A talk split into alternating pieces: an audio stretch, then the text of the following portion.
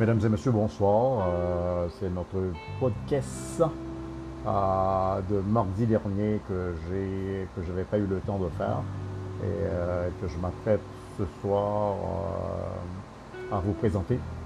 Se laisser envelopper de paix, c'est embrasser l'amour et le laisser briller en soi. La paix ne peut faire que du bien à tous, d'autant qu'elle se manifeste dans l'amour. La bienveillance est associée à notre état interne de paix qui permet de comprendre l'importance de travailler à l'élargissement des conditions favorables de paix. Un monde de paix se construit dans la joie. Je transmets mes intentions de, paix à la terre entière en ce moment même. Merci infiniment à la vie. Je souhaite à tous une belle écoute.